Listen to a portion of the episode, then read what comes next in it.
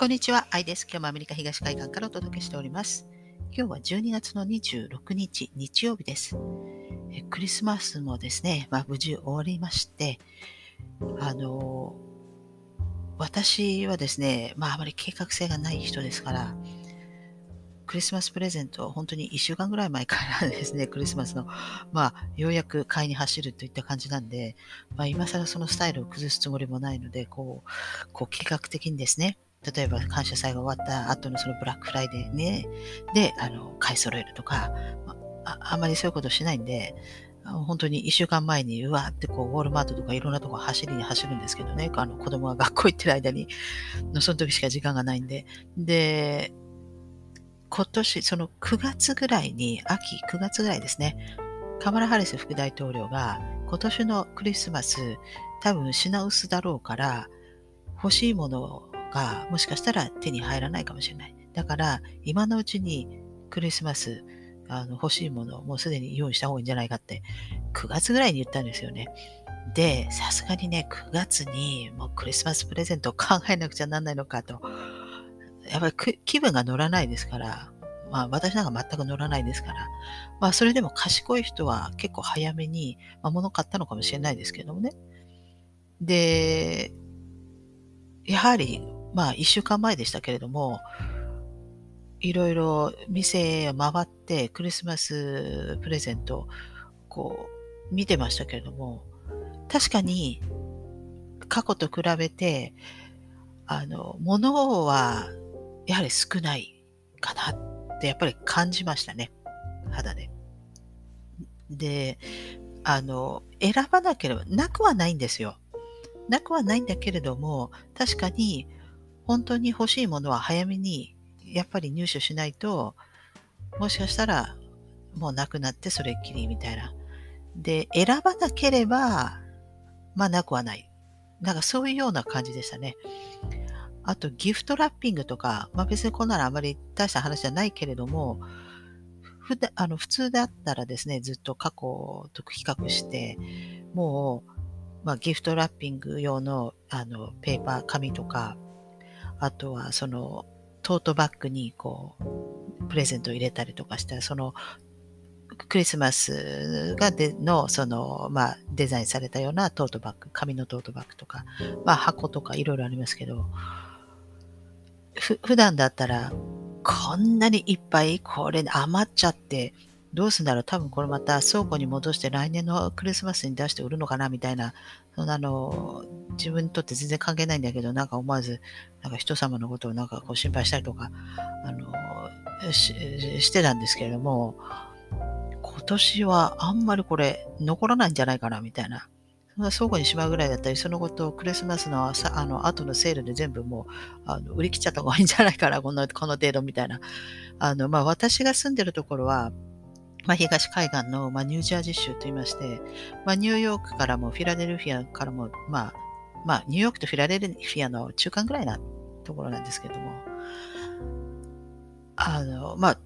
物流、そんなに悪くはないと思うんですね。あの便利ですし、場所的にも偏僻なところにあるわけではないので、だけれども、こんなに、えーまあ、過去と比較して、やはり、あの、まあ、品不足というか、まあ、供給不足ですね。えー、ですから、その、消費、需要に、えー、あまり比例していない。まあ、選ばなければ、妥協すればなくはないんだけれども、まあ、カマラ・ハリスが9月に言ってたのも、まあ案外嘘じゃないんだなというふうに感じました。これはですね、もう意図的に、まあ、供給を絞ったんだなというふうに、えー、私は捉えますね。ですから、その、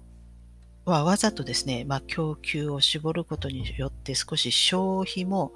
えー、絞ったんじゃないかなと思います。これはもうこれからのその、まあ、統制経済になりつつ、やはりこう電子マネーをですね、やっぱりこれ全部許して、100%許してしまうと、もうあと待ってるのは統制経済だと思うんですけどもね。ですから、今これ、まあ、自体経済の方のこの消費の方、これ絞るのに、まあ、供給も、まあ、今回絞ったと。まあ、他の、まあ、あの、外国は知りませんけれども、アメリカやはりクリスマスとかかなり消費しますから、ま、それをですね、まあ、意図的に絞ったんじゃないかなと思います。その供給を絞ることによって。で、あの、前回の、えー、まあ、動画でも、その前々回の動画でも解説しましたけれども、結局このコロナというのは何なのか。で、これはやはり今までずっとこの金をですね、まあ、通貨を吸っていた、えー、まあ、お金、紙でしたからね、まあ、吸っていたんだけれども、まあ、これがですね、まあ、人間の人口数と、え、連動してたわけですね。で、えー、これ、まあ、これでさらにグローバリゼーションも、え、重なって、え、それが加速したと。で、でこれはもう、あの、あのよく MMT とかありますよね。あの、あの加点すればいいじゃないかと。で、でも、政府がすれるわけじゃないわけじゃないですか。中央銀行が吸ってるわけですね。だから政府はそのするとか、あのお金をいつでもすれるわけではないわけですけれども、ですから、まあ、借りる人は、あの、貸してくれる人の奴隷になるとはまさにそのことでと、聖書に書いてありますけど。で、結局、その中央銀行、まあ、アメリカであれば、まあ、FRB ですけれども、が、えー吸って吸って吸りまくったこの供給量がですね、増えて増えて増えまくって、まあ、人口も増えて増えて増えまくるからですけれども、まあ、これを、じゃあインフレにならないかって言ったら、だそのインフレを抑えるために、その中国が、まあ、世界の工場になって、まあ、安い賃金で、えー、物をですね、えー、供給することによってどうにか保ってきたわけですよね。だけれども、今それがまたもう壊れ始めてもできても、だって長年やってるわけですから、で、今度じゃあもうどうしようかということで、これは多分、もう中央銀行がみんな集まって、で、まあ、これリセットしましょうと。まあ、早い話が、あの、デノミネーションですね。で、その時にちょうどこの電子マネーにもなりますから、まあ、導入しようと考えてるわけですから、まあ、これを機会にですね、一気に出飲みもしてしまうと。多分そういうことだと思うんですね。でしかもこの集まりが後の2019年の夏です。8月だと言いますから、あの、本当にコロナ、パンデミックの前なわけですよ。ですから、この中央銀行がもうリセットしましょうと、えー、それに、えー、決まって、で、それでコロナが始まった。わけですね。ということは、コロナは、あの、まあ、本当にその SARS-CoV-2 というウイルスがですね、武漢で発生したのかは知りません。こんなの後でいくらでもそのゲノムシークエンスをこれだって勝手に出そうと思えば出せるわけですから、実際それが、えー、武漢で広まってたのかは知らないです。もしかしたら単なる、まあ、バクテリア系のなんかちょっと気管支炎になるようなものなのかもしれないですし、まあ、なよくわからないですけれども、まあ、とにかくパンデミックが起きたと。それが世界中に起きたと。で、結局このデノミネーションをするとき、やっぱり一番いいのは、やっぱり経済がやはり混乱している時が一番いいわけですね。で、今まで経済が混乱している時っていうのは大体戦争とかテロだったわけですよ。だけども、今もうこの時代、もう火器を使って戦争とか、もうそういうことしないわけですよね。なので、この、まあ、バイオテロという名のですね、え、まあ、パンデミックというふうな、ですから今ですから私たち戦争中なんですよ。だから本当は、まあ、火器とか使ったような戦争だったんでしょうけども、そういうことをしない。えー、まあ、そういうインフラとか壊さなくてもいい。だけど人は死んでるわけですね。ですから、この、まあ、テロ、まあ、戦争が、まあ、このパンデミックの代わりになり、まあ、は違いますね、えー、戦争の代わりにこのパンデミックになって、で、それによって経済を混乱を引き起こすわけなんですけれども、まあ、そこは政治の政策によってですね、引き起こしてるわけなんですよ。あの、引き起こさなくていいものを。だけども、やはりその、まあ、戦争のよの時のように、やはり引き起こさなくてはいけないのが政府であり、だから引き起こしてるわけですね。えー、ですが、まあ、ある意味世界恐慌じゃないですけども、そういった混乱を今引き起こしている。で、それによって、やはりあの中小企業とか個人、そう自営業の人とかがやっぱり一番被害を被るわけですね。これ戦争の時もそうですけども、そんなもんなんだと思います。それで、どうせ出飲みをやるんだったら、多分その前にですね、もう本当に駆け込み寺にあの飛び、えー、あの込むようにですね、もう無我夢中であのお金を吸ってるわけですよ。だって吸ってもどうせこれ出飲みになってこれ消えちゃうわけですから。だからこれ今、その各政府がですね、バンバン、まあ、お金、まあ、国債発行してると。で、お金供給量伸ばしてるけど、これどうせどうせ消えちゃうからだと思います。で、それで、あの、まあね、日本だってなんか10万あの上げるなら上げないなの18歳以下上げるとかクーポンにしようとか、まあ、それさえもよくできて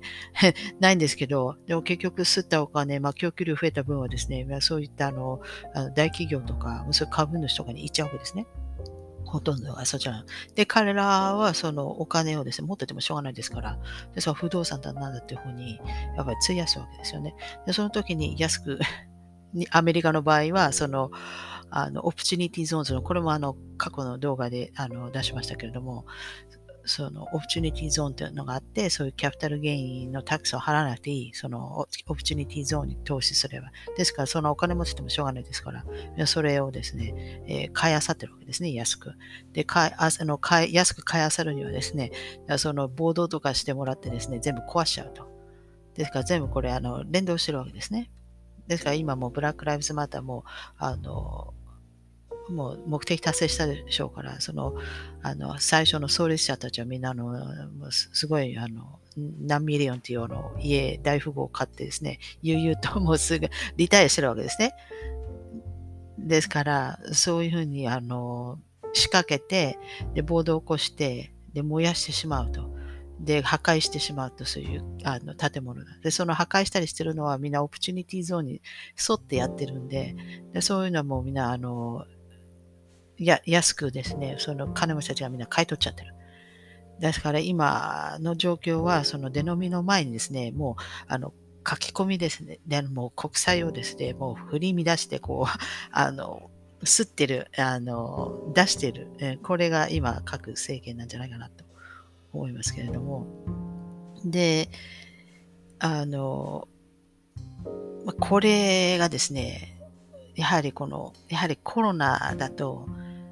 どうしてもこうちょっと限定的になっちゃうわけですね。その混乱が。だから、もう苦し紛れで、じゃあ次オミクロン。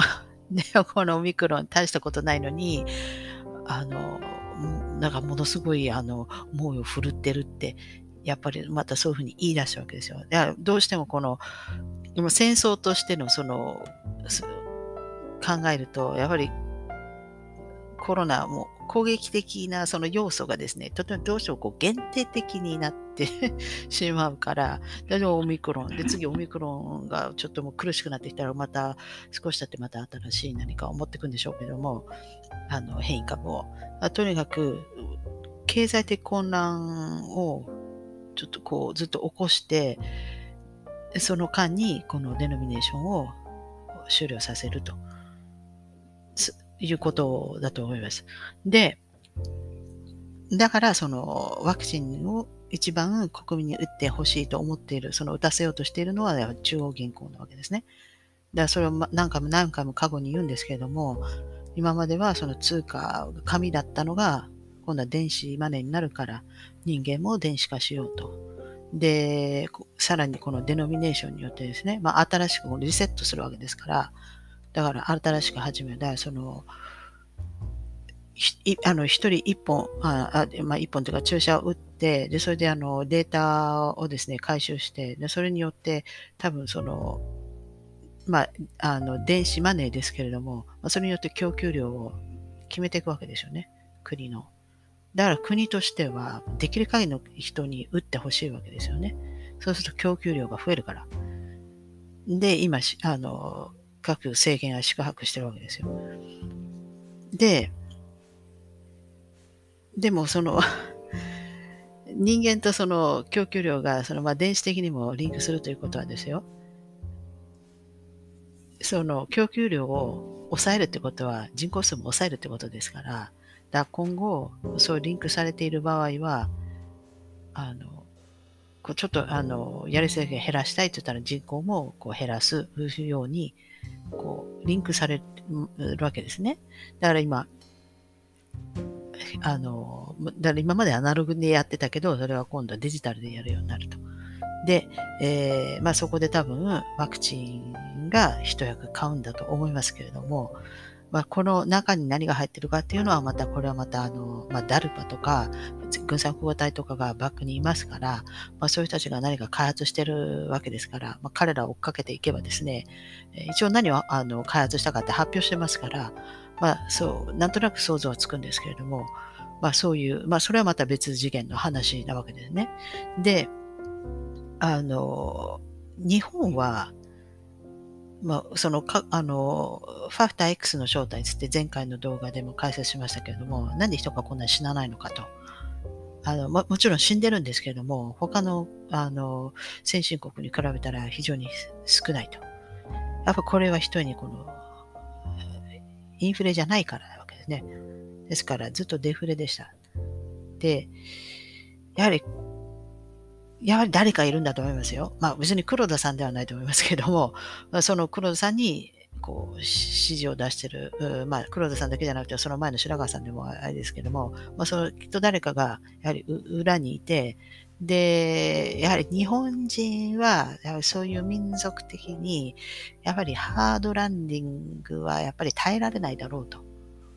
やっぱりそういうふうに判断したんじゃないかなと思います。ですから、日本人はやはり、耐えきれない。こうだって周りでパタパタパタパタガゴみたいに死んでったら、やっぱりちょっと、日本人の人びっくりしたと思うんですよね。ですから、やはり日本人に合う、やはりソフトランディングで行こうと。誰か決めていく。で、それでですね、まあそういったその出飲みを想定して、えずっと、あの、まあ、デフレで頑張ってきたんじゃないかなと思います。長年。その分、苦しみましたけれども、国民はね、そのデフレ、長年のデフレで苦しい思いをしたけれども、今このデノミが、デノミネーションをすると、しざるを得ないだろうということだと思いますけれども、まあ、するときに、まあ、日本は割と、まあ、ソフトランディングでやっていると。で、他の先進国はかなりのハードランディングでやってるわけですね。で、やっぱそういうとこに考慮してくれてる人がやはり、やはりこう、まあ、日銀の中にいるのか知りませんけれども、まあ中にいるんでしょうね。まあ、そういうあの判断をしてくれた人が。ですから、あの、まあどっちがいいとは